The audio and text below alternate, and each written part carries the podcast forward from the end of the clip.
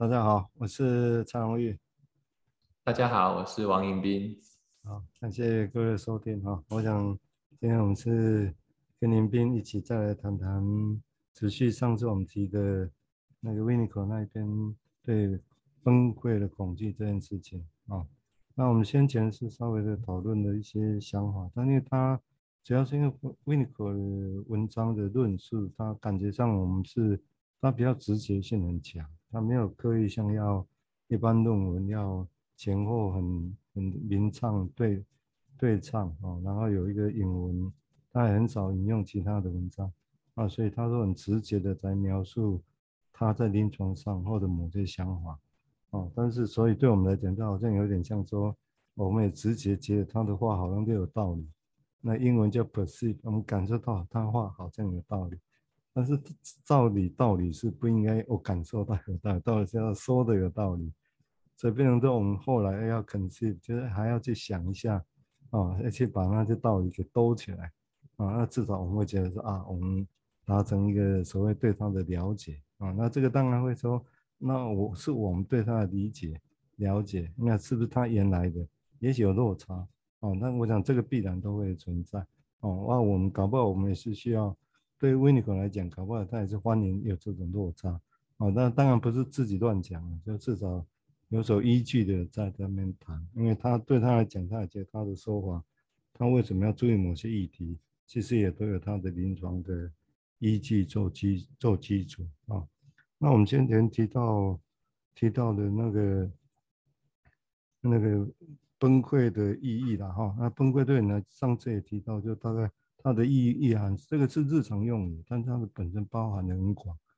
嗯，Winnicott 的特色也是这样，它就常常用日常的用语出发。哦，他就你看他也许还是会引用原本的术语，来自弗洛伊德，来自克他的老师克莱因，但是他常常其实就是从日常的用语出发，然后就把它变得很丰富的意义在这里头。但你说他把它变得丰富，从另外角度来讲，其实他就只是把原本意义。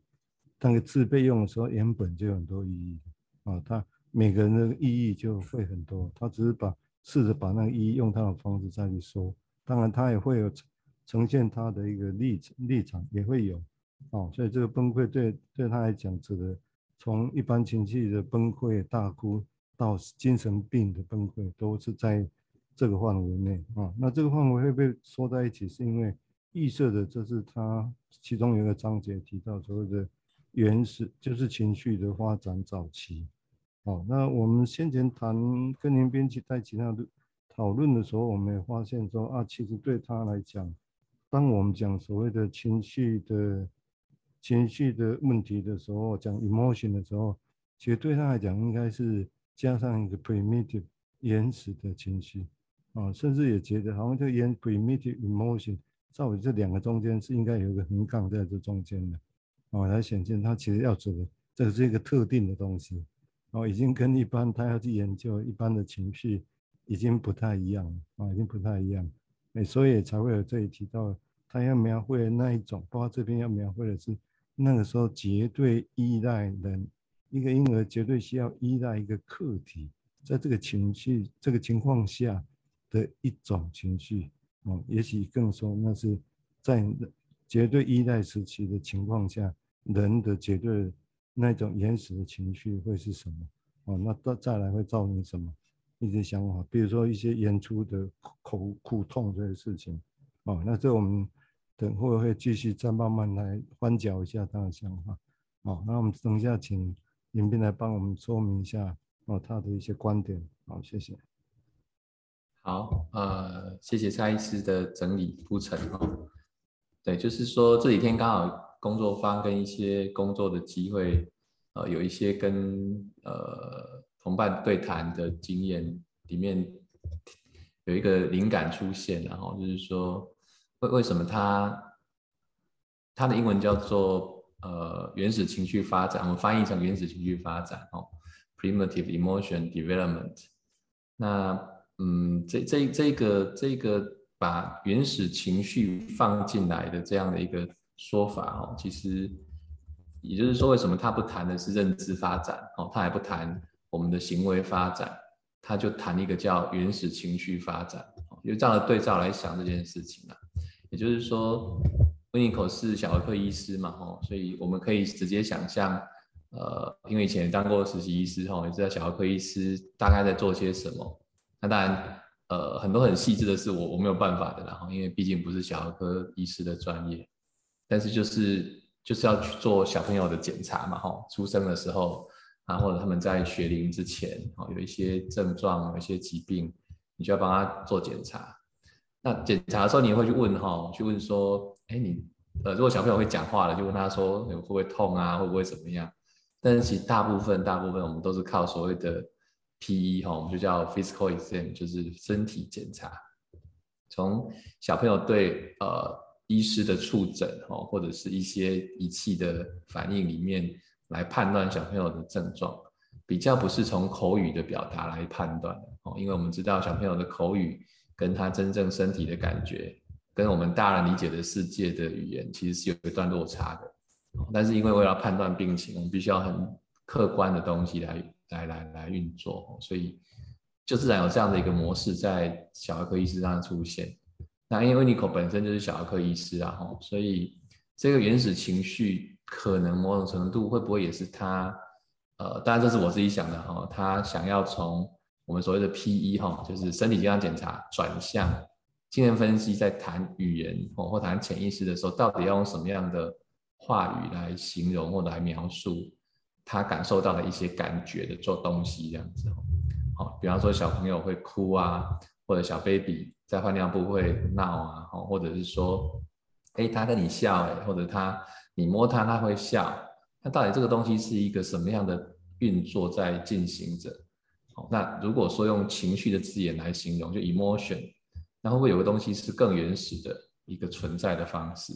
那当然，后来温尼口应该是企图把它引成类似像我们所谓的知觉哈，刚刚才提到的 perceive，他感受到的一些东西，我们叫 reception 哈，perception 就是我感受到一些东西。我们用讲的，可是它其实有一个。从感官哈，就是眼睛视觉、眼耳鼻舌哦，眼睛感官哦，或者是舌头味道、触觉、嗅觉这样的感觉进来的一种一种一种一种一种历程哈，但它也造成了我们情绪某种程度的一些反应啊。但我们看到的反应就是笑啊、哭啊，好，那但是小朋友不会讲嘛，我们只能从他的表情或者是行为、肢体语言去解读。哦，所以这个这个其实是一个很原始状态的一种非语言沟通的一个过程哦，所以呃一一这样想的时候，其实这个原始情绪好像就慢慢有一个轮廓了哈，它就不是不再是像我们说，哎，小朋友的笑跟大人的笑是不是一样是快乐的啊？哦，我们很难去推论嘛，哦，只能说大人去推论说啊，对，他在笑也是很快乐，可是我们知道，我们以前学过嘛，哈，小朋友在。呃，三个月以前还是六个月以前的笑哈，他是没有，不是要对人笑的哈。但是六个月以后，他是可以对人笑的。意思是说，那个六个月或三个月，我不太确定精确的时间哈。那个笑其实某种程度有点像是他对外面刺激的某种反应的一种表情，但是他是不是跟大人的笑一样？依目前的证据来说，应该是不太一样的事情。所以它不是叫。Social smile，它是一种自体自发的一种微笑这样子，哈。Social 就是有一个互动性的微笑这样子，好，所以我想这个是一个简单的举例，哈，也是说，也许在当年，哈，因为一九四零年到七零年代那个时候的小儿科或者一些医学仪器的发展没有那么还没有那么那么可以去检测的时候，我们是从大人的视角，企图去靠近小孩来解读他的一些反应。所以我想，这个原始情绪的这件事情，哦，是值得再再去定义它，或者再去，呃，从温尼口的想法里面再去把它整理出来，是一个蛮独独立的一个，呃，一个一个状态的呈现这样子。好，我大概先想到这边哈。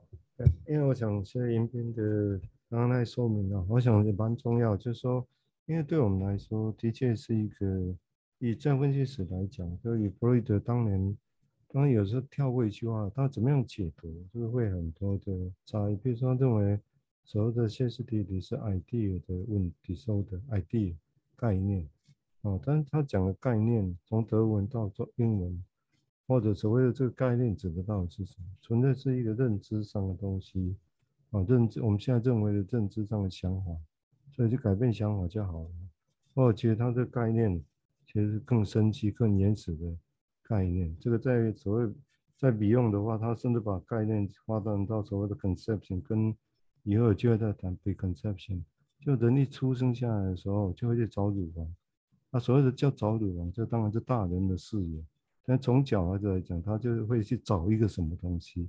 那我们把它叫做乳房。只是那个概念，就刚刚讲里面讲的那微笑一样啊，跟大人讲的乳房不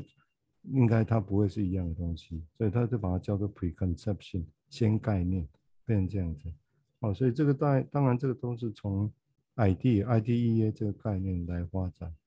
哦，但是那个是不是等于认知？这个我想这个其实是可以在意。如果我们要再去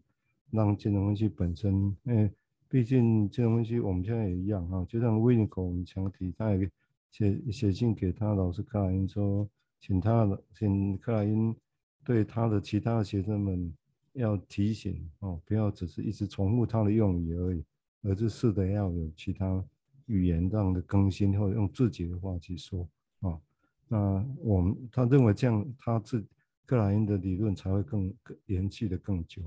啊。那我们当然也试着在做这样的事情了啊。所以这个概念，这当然也可以有机会扩展的东西哈。那另外一个提到的 social smile 或者是自发的微笑，我想这个当然势必会有，而且以后的理论。或者观察更精准，会发现有可能，我觉得有可能会发现说，所所谓的小孩的说就是什么，搞不好是比六个月更早都有可能。那那可能会涉及到实验本身的设计啊，或者实际再去怎么样去看更维系的东西。对我来讲，好像也不无可能。哦，但这这样讲的意思并没有要去推翻我们刚刚那可能性，因为这个是一个，如果顺着刚刚。一口在讲的所谓原子情绪的发展，那那个会涉及到跟这边讲的其实也都有直接关联性哦。那但是那个地方，如果我们要把视野都摆在所谓的刚提到是绝对依赖的那个时期的情绪是什么东西？如果是这样子的话，那绝对依赖是是我们从我们角度来看，我们他需要一个，但他不自觉，他那个时候是理论上就是，当我们说绝对依赖，也是从大人的角度来看。但这从小孩的角度来讲，他就生下来，他就是那个样子，哦，他甚至还没有能力去察觉，理论上、定义上，这他还没有能力去察觉，他需要依赖，没有这个事情，没有这种感觉、这个想法，但是他就是要依赖。那个时期，那个时期的情绪是什么？那当然也，我们也不排除那个时候的认知是什么，这个是另外一个想法。只是那时候的认知 idea 是跟现在一样吗？可能不一样，那个是需要。另外再去发展的东西，那只是就刚刚提到的会回应的是那个时候就 smile 跟后自发的，那理论上来讲，我们就是以后也许就算会说啊，不止两个，不止六个月，三个月，一个月都有可能说就 smile，那看他怎么定义那个收就是什么，都这个有时候社交都会定义，但是我们通常还是要讲，这是假设性的问题的，就是说如果我们要去看 Winnicott 这一篇文章，他要去彰显的，他要去观察的。是绝对依赖，刚生下不绝对依赖一个重要的人，他没办法独立的时候，在那个状况之下，是不是有什么自发的东西？因为那一切什么东西都是自发的，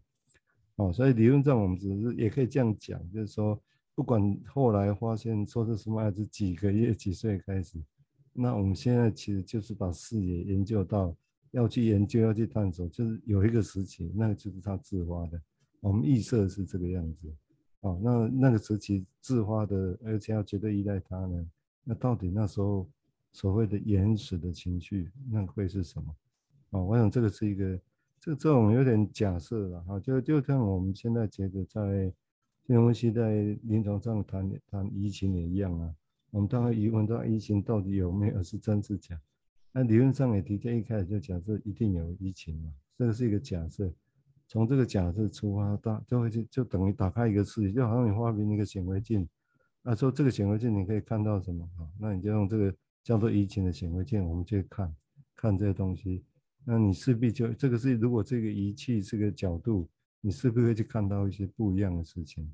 啊，我想大概类似这样的角度了哈。我想，那因为这样的话，我们才可以有办法预测说，说他的他自己读到真的要去观察跟明确是什么。因为我后来发现，在他其他文章好像也很少提到是几岁到几岁，好像也许别的文章有提到哈，但是都很少看到他讲的到底几岁到几岁。只是很显然的，他事事实上他是要讲的，比如说以这章为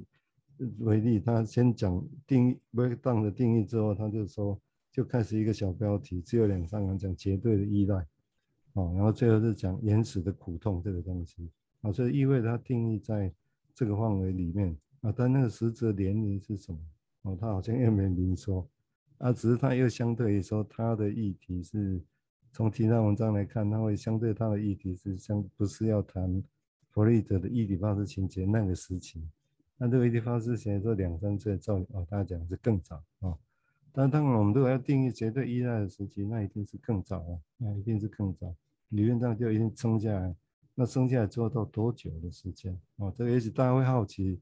这个年龄了哈。但是当然我们也可以不用管这个事情，也就是说我们预设就是有那个时期存在。那个时期就算是简短，只有几天或者是几个月，哦，譬如说是这样，那我们还是把焦点摆在好，就是如果有的话，那那是会是什么状况？那这样的话，我们就可以回头来看，这个就我们要谈的，就不是小孩子多大这个实质的年龄的问题，而是这样的状况底下，我们先设定一个范围，这是我自己来重新整理了，设定的范围是绝对依赖，哦。对外面其实是是失去依赖，但对他来讲，他没有这个意思，啊，但是外面又会影响他，啊，那那这个样子其实我的情绪发展会是怎么样？啊，这大概是我的想法，所以才会有后面他提到的那种演出的苦痛，那他就有提到人生下来最原始、最原始的五种五种的苦痛，啊，那我稍微稍微大概谈一下，练练过一下，哈，等一下请文彬再。谈他其他的想法啊，他说认为有五种苦痛，他但是当然，而且他特别强调这个原始苦痛里面的阿哥尼啊，怎么译也可以很多，你说是苦痛苦或者很多译法，反正有原始说不出来那种感觉。但他说这个焦虑哈，已经不足以来形容这种原始的东西了，原始的苦痛这个事情，他特别刮胡表示这个事情啊。那这个是什么意思？或者加讲讲？那我们就请林斌先来做其他说明啊。那我们我们后续再把这个事情再往下讲。好，好，呃，刚刚呃在进入这个原始的苦痛之前哈，我再把刚刚蔡医师的部分再做一个延伸，然后就是说，刚刚提到那个呃呃 social smile 或者是自发性社交性的微笑或者自发性的微笑。那我们也可以再讲一个更进展的，也许就是不见得进展，它就是一个一对一的微笑，哦，就针对你而已，哦。那社交性的就是我不管对谁，可能都是这样。那自发性的是没有人我也可以这样。